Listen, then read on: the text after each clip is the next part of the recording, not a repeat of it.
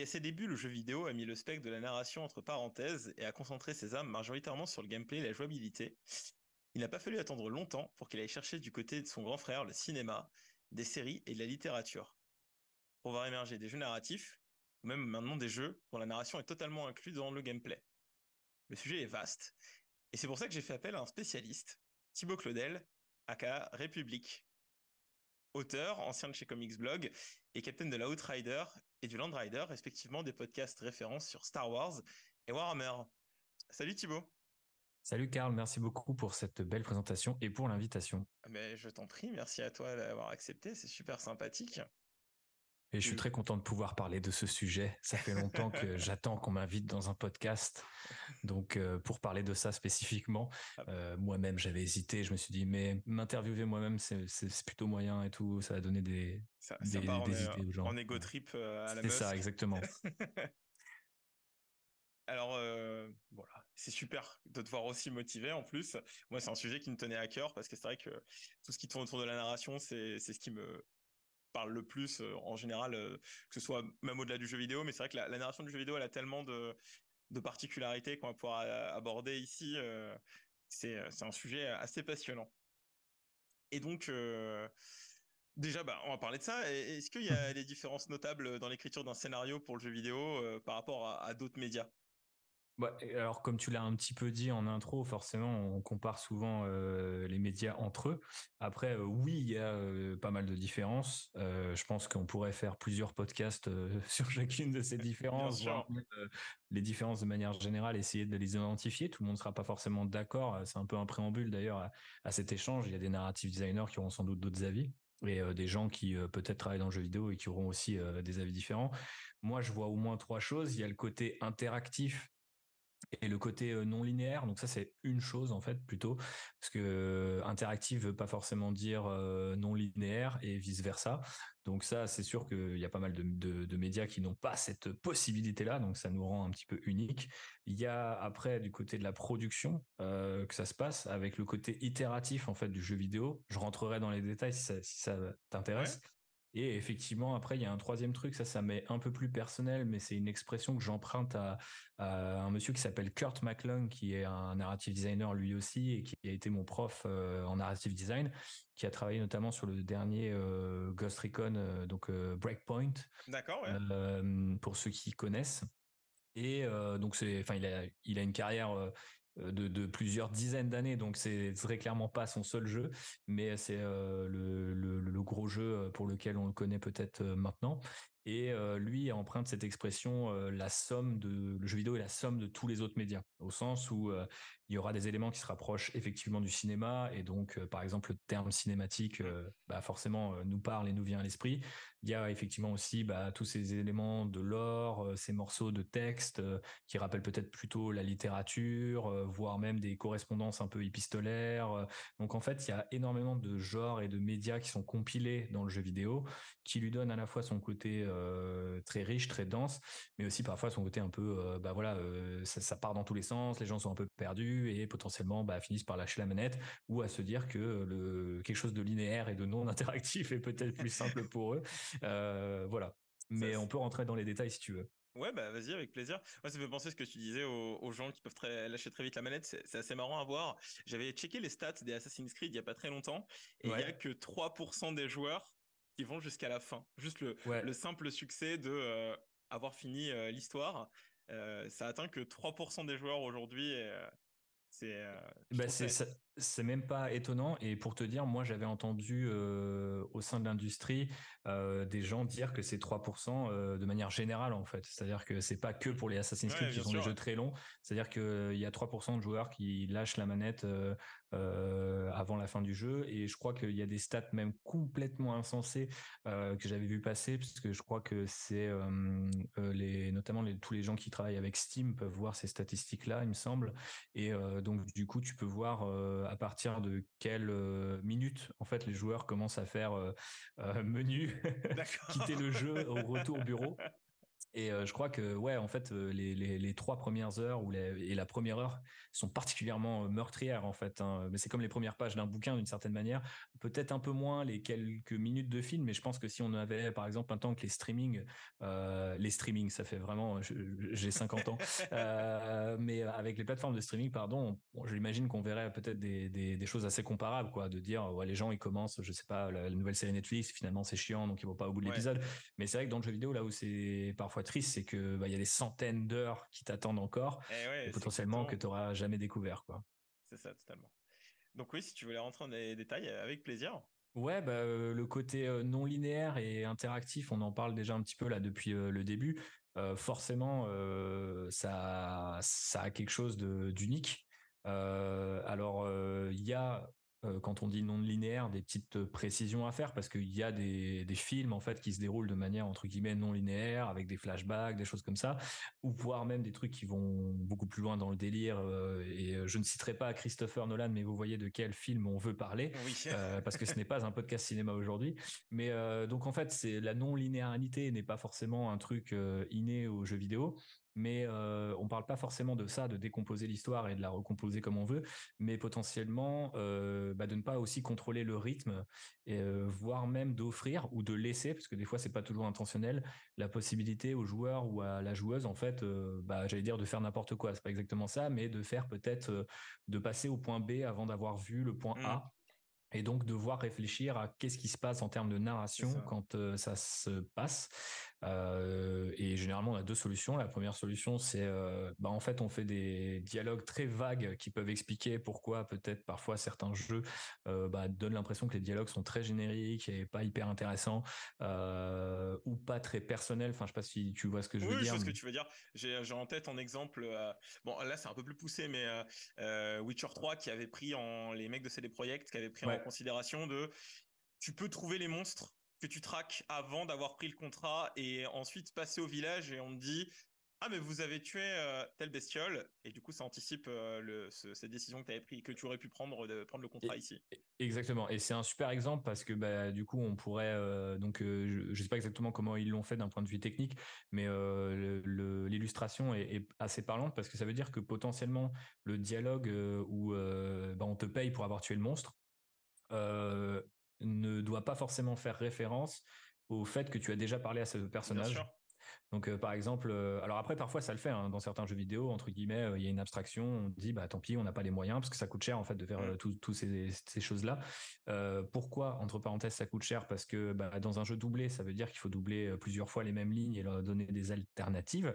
Mmh. Et, et, les alternatives impliquent d'un point de vue technique de créer bah, des embranchements et donc en fait, euh, bah, savoir si le joueur a euh, tué le monstre avant d'avoir rencontré euh, la personne qui lui demande de le tuer, est-ce qu'il peut le faire, sous quelles conditions, etc. Bah, tout ça, c'est des embranchements et des donc des, des, choix techniques en fait et des, de programmation qui bah, coûtent cher à développer parfois et parfois même peuvent ne pas fonctionner parce que on se rend compte que bah, économiquement, je veux dire, au sens où très peu de joueurs font ça, donc on va pas mmh développer pour les 3% qui 3% qui est visiblement le chiffre de ce podcast, mais euh, qui vont essayer de faire ça. Euh, donc voilà pourquoi c'est la non-linéarité euh, fait que ça peut être assez compliqué, mais en même temps assez fascinant. Hein, c'est en, partie le challenge et la beauté du truc. on peut malheureusement pas tous, comme CD Projekt ou, ou d'autres, aller jusqu'au bout et proposer voilà ces alternatives là, etc. Après, il y a le côté interactif aussi qui bah, rentre un peu dans, la même idée. C'est pour ça que je les mettais un peu dans la, même, sur la même ligne. c'est que en fait, effectivement, quand on interagit, on, choisit à la place entre guillemets du metteur en scène dans un film ou du romancier pour la littérature il s'agit d'un roman du moins. Mmh. Mais donc du coup, ça veut potentiellement dire que euh, bah, le mec, euh, euh, notre notre bon Witcher, va se balader dans la forêt et admirer les petits oiseaux et les chevaux avant d'appuyer sur le bouton. Et bah ça veut dire que on peut parfois avoir des impressions, je pense que tous les gens qui ont joué un jour au jeu vidéo le savent, mais ce côté parfois un personnage nous parle et on n'a pas vraiment l'impression qu'il est au courant euh, soit du de ce que nous on vient de vivre, ou soit un peu de l'urgence du moment, ou du il y a un côté un peu euh, tiens cette réplique marche à tous les coups, mais euh, moi là ça, m'arrive beaucoup dans les dans les mondes ouverts en fait. et donc Witcher 3 en est un, mais effectivement, on n'est jamais vraiment Ouais, et les, MMO, par exemple, euh, en ce moment là, je, fais une petite digression, mais je suis sur FF14, tu vois, Final mmh Fantasy 14, et c'est vrai que tu as, tu es dans le de l'arc narratif End Walker où euh, euh, c'est la lune qui va s'écraser un peu à la Majora's Mask, et les, les, personnages s'empêchent pas qu'ils te disent ah salut ça va belle ouais, c'est ça. et donc du coup c'est c'est vrai que bah il y a il y a ce que moi j'appelle les abstractions, c'est-à-dire qu'en fait bon oui le joueur est habitué un petit peu à ça et et c'est pas grave. Après sinon aussi il y a des choix et de dire bah en fait voilà ce personnage va être à mort dans l'urgence parce qu'il y a un danger mais donc ça veut dire que à chaque fois que tu passeras par cette maison qui est potentiellement euh, brûlée, enfin tu vois menacée par un incendie, eh ben elle, est elle sera en train de brûler quoi qu'il arrive. En fait, elle, n'aura pas brûlé euh, genre deux heures plus tard. Euh, et ou alors on peut imaginer un jeu à un budget limité où ça arrive vraiment et en fait des quêtes brûlent sous tes yeux. Mais là, ça va chercher très très loin et économiquement, ça risque d'être très compliqué. pour, exactement. Là, on est vraiment dans le dans le dans le fantasme en fait. mais c'est intéressant d'en parler parce que je pense que ça ça nous montre qu'il y a encore énormément de mmh. potentiel et aussi le côté un peu, euh, le côté un peu, tu vois, démiurge, le côté ouais, on est des dieux, on gère une histoire ou en fait, euh, et tout ce fameux aussi, euh, tout ce qu'on appelle émergent. Euh, en fait dans le milieu, c'est-à-dire euh, gameplay ou narration émergente, de dire en fait c'est des choses qu'on n'a pas forcément prévues, mais les systèmes interagissent entre eux. Et s'il y a un système comme quoi la quête dure dans le temps parce que euh, la maison va brûler et donc potentiellement il y a un système où plus la maison brûle et plus les dialogues sont pressés, donc les dialogues sont enregistrés trois, quatre, cinq fois. Donc on peut aller très très loin et ça fait la spécificité du jeu vidéo. Non pas que le cinéma soit limité, mais c'est pas les mêmes armes ou les mêmes outils à sa disposition, par exemple. Donc euh, voilà. Et puisque je parlais en fait du côté, euh, enfin euh, monétaire, pas mal. J'ai déjà un petit peu embrayé là-dessus, mais c'est vrai que la, production change beaucoup. Et pour faire la comparaison avec le cinéma, parce que je pense que c'est un référent que les gens connaissent assez, euh, même si avec les, les romans, il y a le manuscrit et puis voilà, on écrit un manuscrit, on envoie un mmh. éditeur et puis ensuite euh, on fait les révisions, etc. jusqu'à la publication. Avec un, un film, généralement, on part d'un scénario euh, même en fait, euh, le concept le plus cynique à Hollywood part euh, au moins d'une idée, d'un truc, de adapter quelque chose. Et ensuite, ce scénario et ces différentes révisions vont servir. Donc déjà, lui est linéaire, en fait, au sens où si on n'a pas le scénario, ben on part pas en production, même si Hollywood essaye de le faire parfois et que ça marche moyen. Mais donc en fait, on a cette espèce de document référent sur lequel on va recruter les acteurs, sur lequel on va euh, fédérer en fait euh, les, gens, et ensuite, euh, bah, c'est effectivement au réalisateur, aux comédiens, etc. de l'interpréter sur place. On ne réalise pas toujours les scènes dans, l'ordre chronologique, mais il y a quand même un côté, on sait vers quoi on tend. Il y a aussi après le montage forcément qui va amener sa patte, mais globalement, on est sur quelque chose de l'ordre un peu du, enfin c'est segmenté quoi. Il y a une chaîne d'assemblage. Mmh. et plus ou moins défini selon les productions. Mais pour le jeu vidéo, c'est très différent parce que en fait, on repart toujours en pas toujours, mais on repart quand même régulièrement en arrière avec la chaîne d'assemblage. Donc c'est un peu une espèce de boucle. C'est à mon sens lié à deux choses, c'est que bah en fait on crée tout ex nihilo. Donc on ne sait pas si ça marche en fait. C'est-à-dire qu'on n'a pas de scénario. Le, document un peu référent pour le jeu vidéo, c'est ce qu'on appelle un game design document ou un GDD ou GDD. Vous verrez peut-être passer ça si vous faites des recherches. Et en fait, ça n'a pas forcément de forme très définie, mais c'est souvent une espèce de grosse encyclopédie de ce que le jeu voudrait être. Et généralement, à la fin, on est assez éloigné de ce qu'on a fait, sauf sur les points qu'on a vraiment réussi. Et, on est obligé de faire des sacrifices. Mais donc on dit voilà, ça sera telle mécanique et en fait en appuyant sur telle touche, on va avoir tel type de gameplay.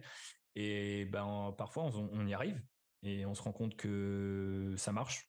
Parfois on y arrive et on se rend compte qu'en fait c'est nul. et parfois on n'y arrive pas. Et donc, il faut changer de, de, feature, donc de, de, mécanique en fait de gameplay. Et, et, du coup, ça, ça veut dire que, ben, en fait, tout est effectivement créé ex nihilo. Même quand, même quand on fait une suite et qu'on y réutilise peut-être des assets parce que c'est dans la même, je sais pas, si on fait donc, je sais pas, God of War et God of War Ragnarok, on peut imaginer que oui, bon, bah, on va embellir les choses, mais globalement, on va peut-être réutiliser un certain nombre de trucs ou des DLC, par exemple. C'est mmh pour, pour ça que l'industrie, c'est pas mal, à mon avis, fédérée autour de ça. C'est que c'est un moyen de rentabiliser tout ce qu'on fait. Mais c'est un peu la même logique hein, parfois dans le cinéma ou en tout cas à une certaine époque parce que maintenant c'est beaucoup les effets spéciaux enfin je veux dire les, images CGI et puis les, fonds verts mais à l'époque, c'était, on revoyait les mêmes décors de péplum d'un film à l'autre parce que ça coûtait cher, etc. Donc c'est un peu comme ça qu'on procède. Mmh. Et quand ça marche pas, bah, il faut itérer. Donc ça, c'est un peu le côté aussi qui fait que le jeu vidéo a besoin de revenir. Il y a ce côté ex nihilo. Des fois, ça marche pas. Et ensuite, même quand ça marche, le seul moyen de d'améliorer, bah on, on, dit pas tiens on améliorera en, en post-production ou le montage va nous sauver de cette bah réplique dégueulasse. Donc on, essaye de le faire entre guillemets en direct.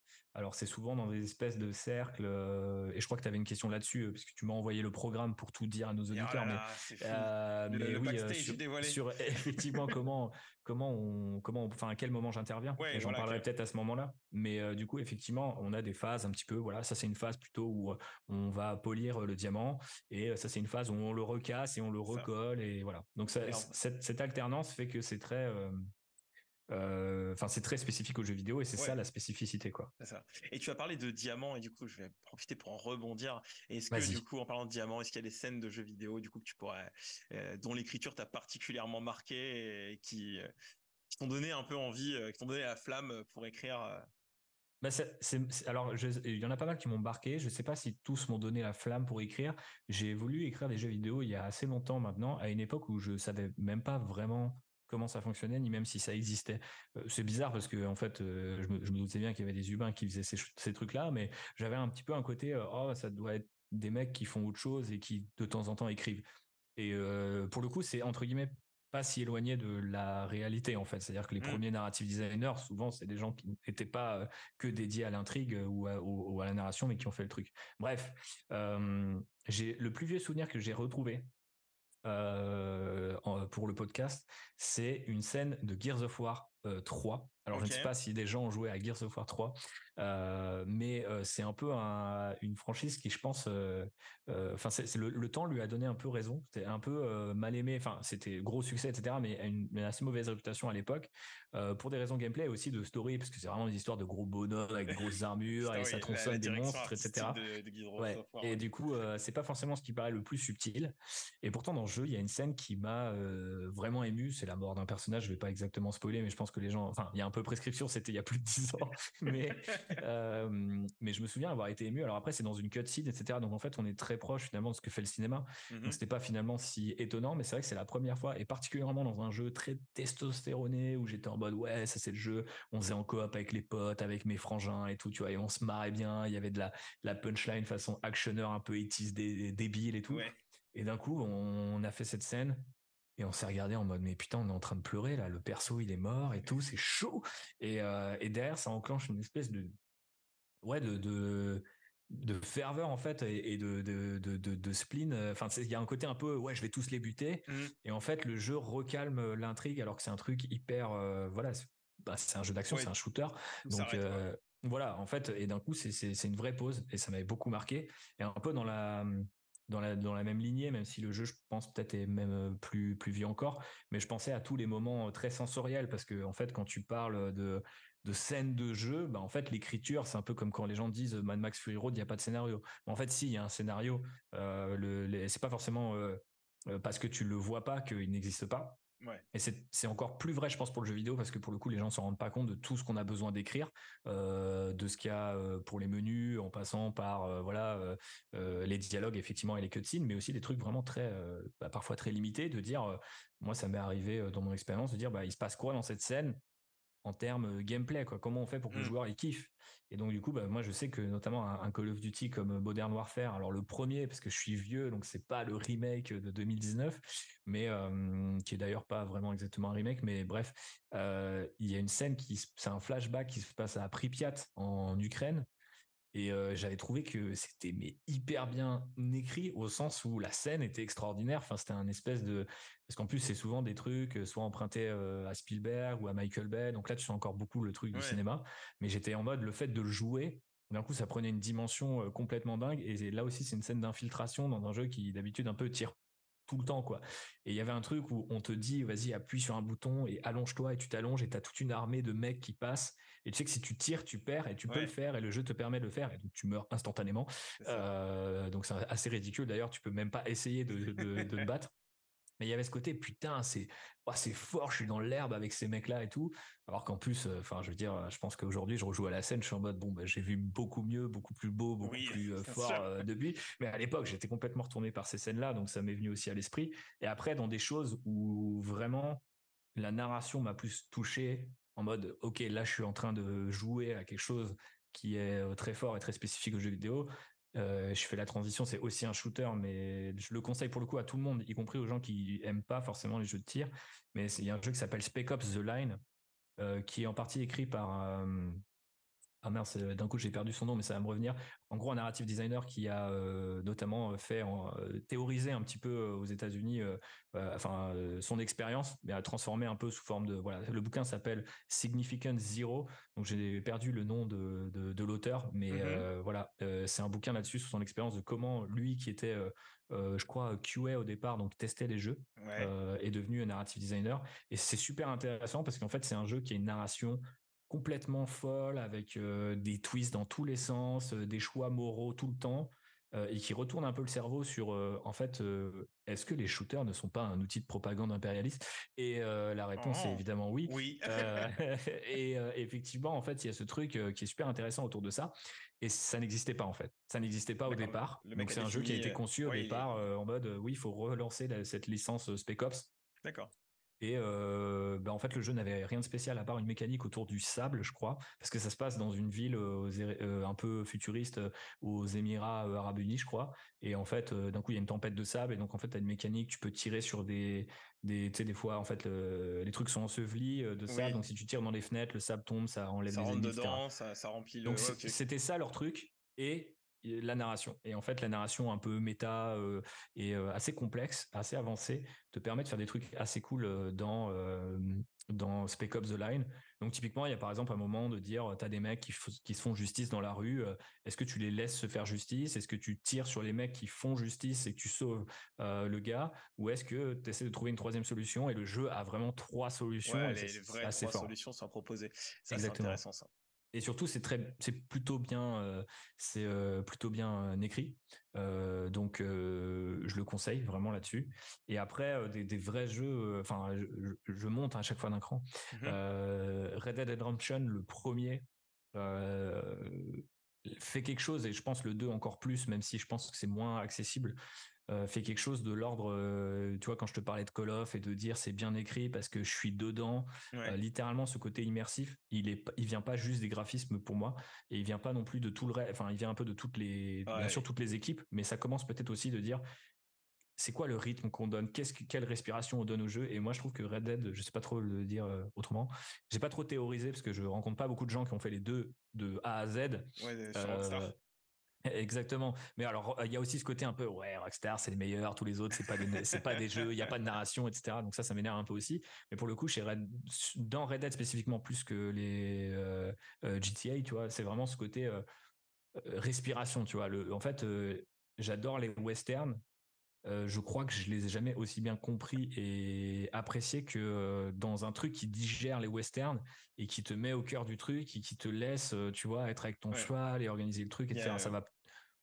Il y a tout un truc, ouais, au niveau, tu parlais de, respiration, et c'est vrai que dans, Red Dead, il y a oui, vraiment tout un, soin qui apporté au temps, au déplacement, le, mmh. sound design aussi qui vient vraiment t'envelopper dans, quelque chose de, de c'est enivrant en fait. T'es enivré dans cette époque euh, qu'on a tous fantasmé, comme tu disais, par les films dans le western, et ça a été euh, rendu possible grâce justement aussi euh, au rythme de narration.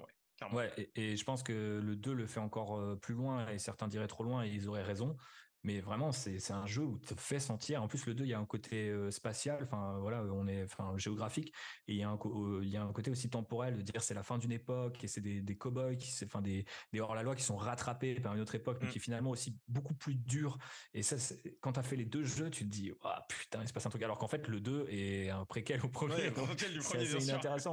Mais euh, mais il y a vraiment ils ont réussi à, à ajouter un axe. Ça aussi c'est pareil. C'est-à-dire que effectivement le 2 est beaucoup plus gros. Je crois que si tu fais le, 2 à 100%, c'est même pas, enfin ouais, si tu fais le, non pardon, si tu fais le premier, toute quête principale et quête secondaire incluse, c'est même pas aussi long que la quête principale du 2. Donc c'est c'est juste complètement insensé. Mais mais c'est fou. Enfin, je trouve que l'impact physique que ça peut avoir là-dessus, on est vraiment et, en fait, le, fait que ça te fait réfléchir au choix, etc., un truc de cette époque-là, je trouve ça assez assez ouf. Et après, dans des jeux plus indés, parce que là j'ai cité que des gros trucs à gros budget, donc ce qu'on appelle, c'est ça, que du triple A, donc les, les blockbusters des jeux vidéo. en indé, je pensais forcément à un jeu que que j'ai joué en 2021, qui, qui, qui est sorti en 2020 ou en 2019 peut-être, qui s'appelle Disco Elysium dont l'industrie a pas mal parlé, qui est en gros un, un jeu de rôle, enfin un, un CRPG comme on dit, euh, plutôt européen pour le coup, même en fait est européen. Moi, j'ai travaillé chez Wargaming, qui est une société euh, biélorusse à la base et qui engage énormément de gens euh, de l'Europe de l'Est. Et j'ai été à Minsk en 2018. Et en fait, c'est vraiment un jeu qui parle de l'Europe et notamment de l'Europe de l'Est dans d'autres termes, parce qu'en fait, ils inventent voilà des, des langues et des, et des pays, etc. Mais on sait reconnaître, c'est des mélanges un peu intéressants. Euh, et on sait reconnaître un peu c'est quoi les inspirations. Donc il y a la Commune, il y a la Révolution française évidemment, mais il y a aussi la fin de l'Union soviétique et tout. Enfin, y a ça, le fascisme.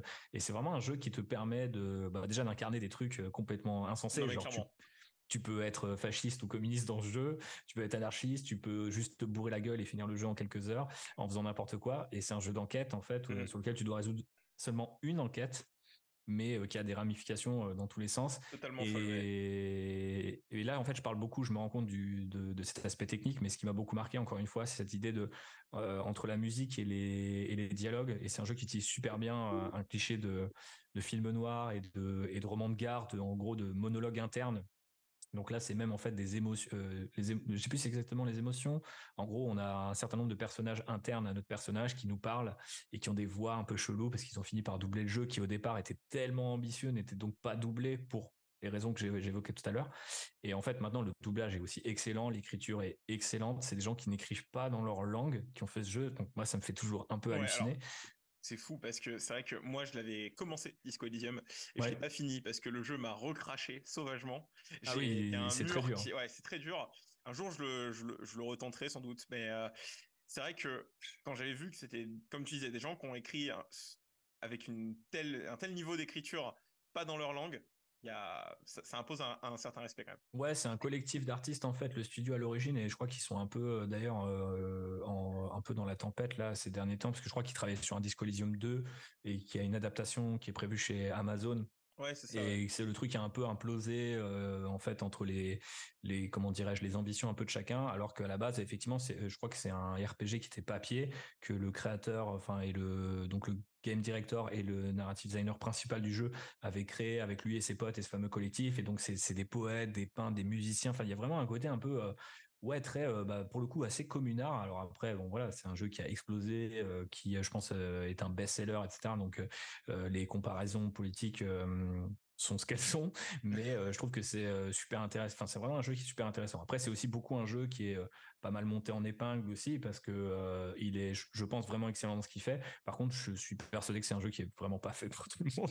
Non, vraiment, c'est âpre hein. à appréhender, c'est un peu âpre, mais voilà. il est unique en tout cas. Mais il, a, il a, ouais, il a cette, cette capacité d'être vraiment un jeu unique. et c'est, je pense qu'il il démérite pas d'être autant, d'avoir été autant mis en avant. Et, Non, c'est clair, c'est clair.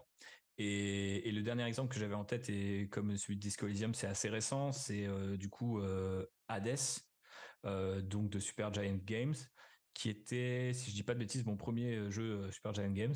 Et moi j'ai fait, en fait j'ai fait tout à l'envers. Enfin, je suis, je suis parti d'Hades, et qui pour le coup, par rapport à ce qu'on disait sur Disco Elysium, est aussi très ambitieux d'un point de vue narration, euh, et d'un point de vue écriture et d'un point de vue design aussi parce qu'en fait on, dit aussi narrative design parce que c'est pas que de l'écriture c'est aussi de, la panification, imaginer comment on, on, rebondit, comment les mécanismes interagissent entre eux. Et Hades c'est super bien dans le sens où c'est un donc un jeu qu'on appelle roguelite, donc cette idée où on n'arrête pas de, mourir et en fait, la plupart de temps, ces jeux n'ont pas une grosse narration parce qu'en fait, euh, c'est pas très crédible de mourir à répétition. Euh, donc, c'est difficile de raconter une histoire. Sauf que là, bah, ils ont pris euh, les enfers donc dans la mythologie grecque. Et euh, on a les cercles de l'enfer qui représentent les niveaux du jeu. ça c'est mon terme. Voilà, pour moi ça c'est de l'écriture, c'est du game design. Super écriture. Voilà, c'est une écriture qui est un peu euh, transversale, un peu voilà, que je trouve euh, super brillante. Et après les personnages que je choisis sont super bien, les intrigues sont super bien, les mécanismes d'écriture sont complètement dingues. je pense que c'est un jeu qui a, je crois, pour avoir regardé deux trois conférences là-dessus, en gros il a il a l'épaisseur d'un et le nombre de mots de d'un roman et demi, voire deux. Enfin, c'est à peu près n'importe quoi, alors que c'est plutôt un jeu orienté action, mais dans lequel en fait on peut se complètement se perdre dans des dialogues, des trucs de narration euh, complètement dingues, euh, et que moi je trouve fou. Et notamment en fait, j'aime beaucoup cette idée que c'est là. Si le joueur fait pas attention, c'est pas grave. Euh, il peut quand même finir le jeu et s'arrêter en fait une fois qu'il a décidé que euh, bah en fait il avait fini. Mais il peut continuer un peu euh, bah, pas ad vitam aeternam mais d'ailleurs il y a une suite qui est qui est en préparation. Mais il y a il y a quelque chose de l'ordre de en fait tu te perds parce que le reste du jeu est tellement bien pensé que la narration te, te fait aimer le gameplay si t'es pas un gros tryharder et c'est mon cas. Et si t'es un gros tryharder peut-être que la narration est suffisamment bien faite pour que tu t'intéresses au jeu, au personnage, enfin, euh, à l'intrigue, aux personnages, etc. Donc c'est super bien et c'est tellement beau. Les jeux de Super Giant Games, de manière générale. J'ai cette vas-y, dis-moi. Ouais, non, j'ai, euh, ouais. Bah, d'ailleurs, pour ceux qui veulent savoir un peu plus, on a fait un épisode sur Super Giant Game aussi euh, dans le podcast. Ah, je vais l'écouter. je ne savais pas. Et voilà, et bah tu le sais maintenant. Et ouais, justement, la, la, direction artistique est assez incroyable, notamment sur Pyre, que je trouve un de leurs jeux les plus sous-estimés. C'est mon préféré euh, de Super Giant Games. Mais moi aussi. Et je trouve qu'il est vachement sous-estimé. Il avait pas marché quand il est sorti et tout ça. Mais euh, il y a un univers qui est fou proposé dedans. Et il est déchirant dans son, bah, tu vois, dans mm. ses mécaniques. Euh, de voir faire, comment ils appellent ça, s'élever, c'est ça? Ouais, c'est ça. Tu dois choisir qui, quelque part, en fait, survit à tes aventures, quoi, à chaque fois. C'est ça, exactement. Et ça, c'est mm. assez déchirant. Et en termes d'écriture, voilà, c'est, c'est fou aussi. Ouais. Et c'était pas euh, toujours, enfin c'était pas doublé. Enfin en fait il y avait du ce qu'on appelle du gibberish en fait. On, entend juste les des, mmh langues qu'on ne comprend pas. Euh, et c'était écrit Hades, euh, tout est doublé. Donc c'est complètement ah, insensé. Hades il y a absolument tout ce que il y a les musiques aussi là, une musique incroyable et tout. Ouais.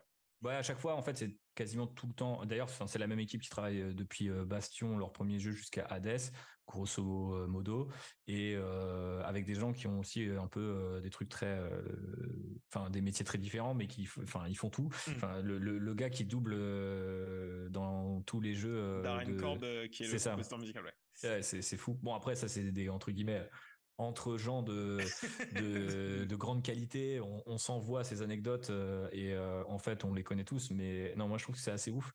Euh, et effectivement, moi je conseillerais beaucoup bah, ailleurs ou même en fait le faire de manière chronologique parce que Bastion est pas spécialement un jeu très dur, mais il a un concept qui est super intéressant. et il y a toujours cette idée de, moi c'est des jeux que j'admire par rapport à ce côté un peu diamant brut, tu vois, de, enfin pas brut justement, il est plutôt poli, mais ce côté vraiment toutes les faces se connectent bien entre elles, sauf peut-être en fait finalement un peu Pyre qui a, qui a le plus d'aspérité parce qu'il y a un écart assez ouf entre mmh.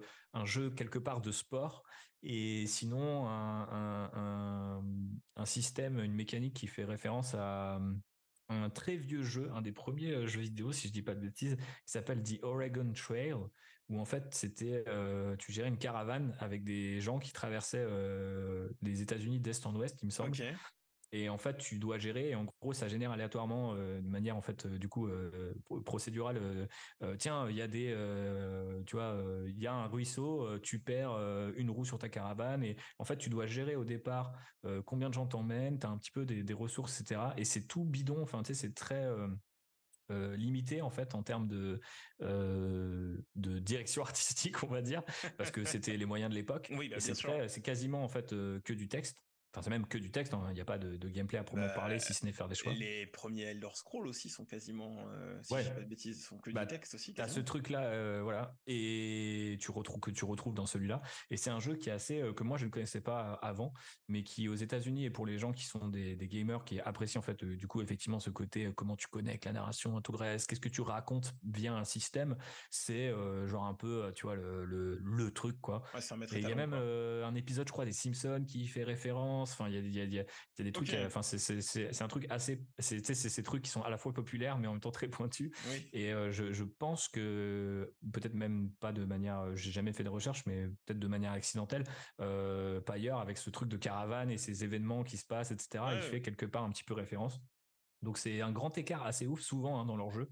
Il y a des, mais il y a des partis pris qui forcément le respect. Euh, juste par exemple, même Bastion, euh, non pardon, euh, Transistor, l'héroïne qui ne parle pas, enfin qui a perdu sa voix, etc.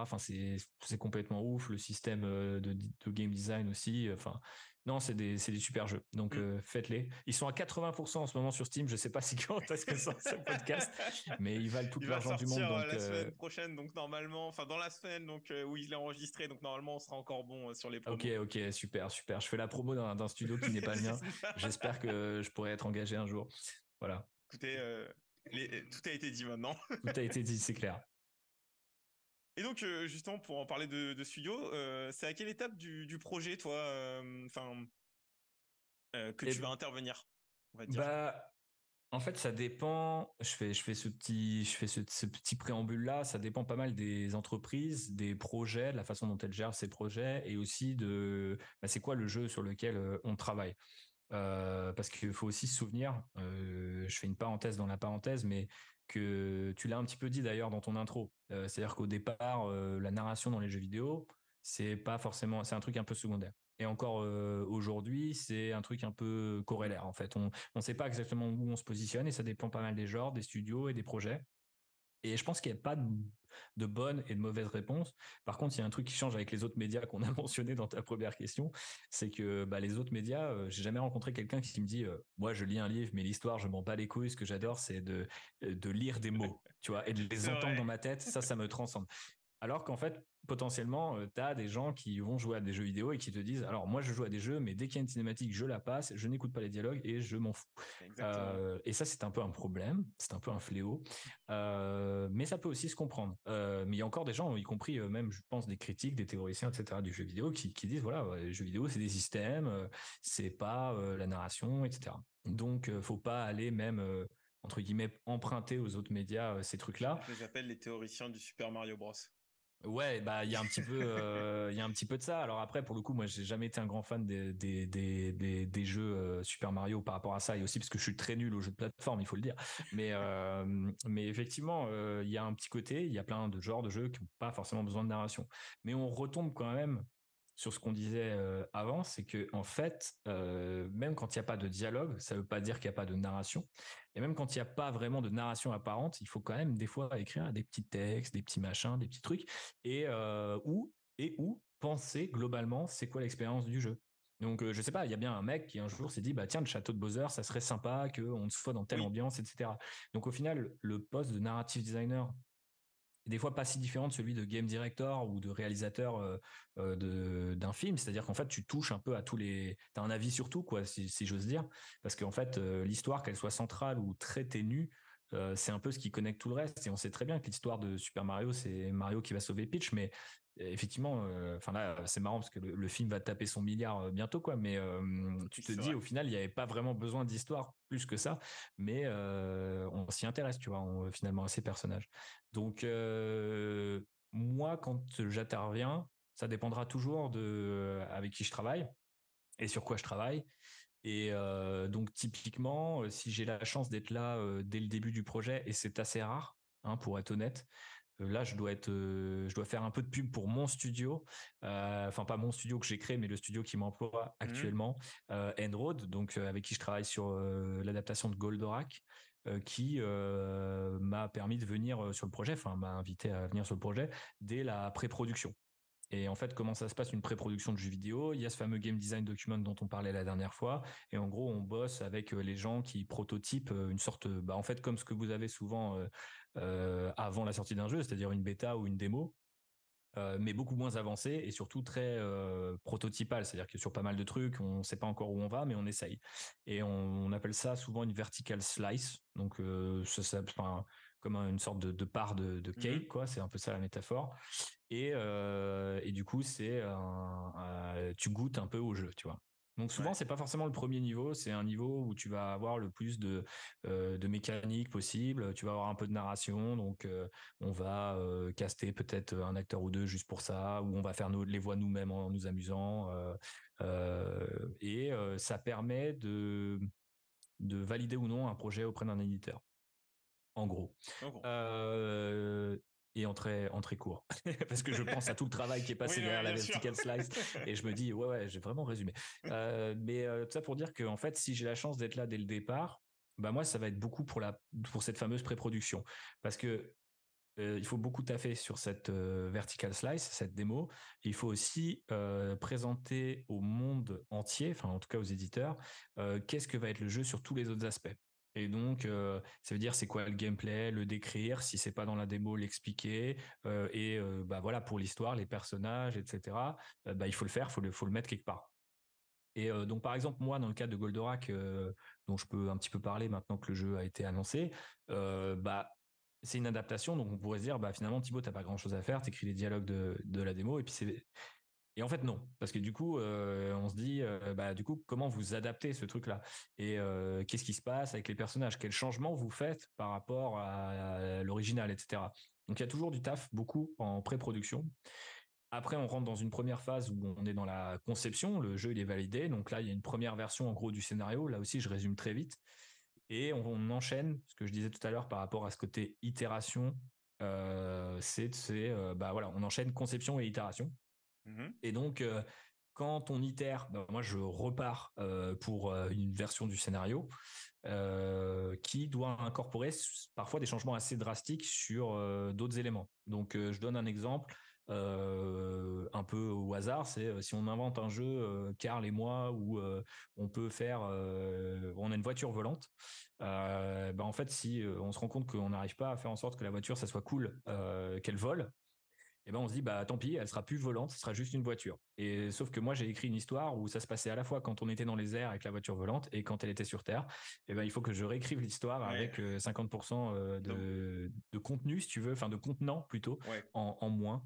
Euh, et, donc ça, ça, en fonction du nombre de phases de conception, itération qu'il y a, eh ben je peux réécrire, euh, je peux euh, être voilà appelé à revenir, à réécrire, etc.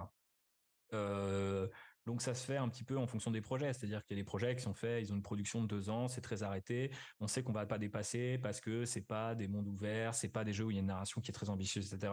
C'est juste un jeu, euh, je sais pas, voilà, très euh, dans les mécaniques un peu, euh, je sais pas, typiquement, voilà, jeu de bagnole, jeu de sport, je sais pas quoi, et donc en fait, ok, on sait très bien sur quoi on va. Encore que, hein, on n'est jamais à l'abri que voilà, que que soit un truc se passe mal ou que soit un truc se passe tellement bien qu'on ait envie un peu de le pousser, ça arrive aussi, il faut aussi en parler. Parce que les jeux sont pas toujours en retard pour des mauvaises raisons. et donc, du coup, c'est un petit peu comme ça que ça se passe. Et moi, généralement, ça veut dire que je, quand même, je termine souvent en avance. C'est-à-dire que quand les gens disent, OK, on enlève ce fameux gameplay aérien, tout le monde rebosse sur la partie terrienne. C'est plus rapide pour moi de réécrire l'histoire, souvent, même quand il y a beaucoup à refaire, que bah, tout le monde repasse sur la partie voilà terrienne de ce jeu hypothétique. Donc souvent, je termine un peu en avance. Et donc là, euh, on est dans une phase, et c'est le cas actuellement euh, sur Goldorak, quand je dis on est dans une phase euh, où bah, je m'invite à d'autres réunions et je déborde un petit peu sur d'autres d'autres sujets. Et c'est le cas quand même globalement de tous les narrative designers que je rencontre. En fait, on fait pas juste notre taf. Euh, ça veut pas forcément dire qu'on fait des heures supplémentaires et que nous sommes des, des anges sur Terre, mais il y a vraiment quelque chose de l'ordre de, en fait, par rapport aux jeux vidéo, tu peux pas juste rendre ton scénar et te dire, OK, un réalisateur va l'adapter, moi je suis payé et je n'en parle plus, tu vois. Faut que tu sois là pour savoir respecter, ok, donc moi mon intention quand j'ai écrit ce truc-là, est-ce que euh, tel acteur qui a euh, doublé cette ligne, il est bon, il est dedans, est-ce que ça correspond à ce que, tu vois, c'est un exemple tout con que je peux donner parce que ça révèle rien du jeu, mais euh, là ce matin, je me disais, bah tiens, mon personnage dit, il faut attraper les restes du pont mais c'est toujours pas fait d'un point de vue artistique. Donc, est-ce que ça va être un pont? Et donc, mon taf est un peu de dire, tiens, j'ai joué au jeu, je vais aller vérifier si les artistes vont bien faire un pont, parce que s'ils décident de faire un arbre, c'est problématique. donc, c'est un peu Donc là, je suis un peu dans une, enfin, je suis un peu dans un métier plus de testeur et de QA. Des fois, je vais être plus dans un métier presque, tu vois, de dire, bah, je vais être plus game designer en disant, tiens, j'ai remarqué que telle attaque, elle faisait 50 dégâts, euh, mais euh, que du coup, telle autre, elle en faisait 60. Euh, ça crée pas le sentiment d'urgence que j'aimerais amener dans cette scène en termes de narration. Alors, ça donne un peu l'impression que tout part de la narration, ce qui est généralement pas le cas, mais si on s'investit dans un projet et qu'on a la chance d'être en, en CDI et et euh, enfin voilà, en contrat en tout cas euh, avec un studio pendant assez longtemps.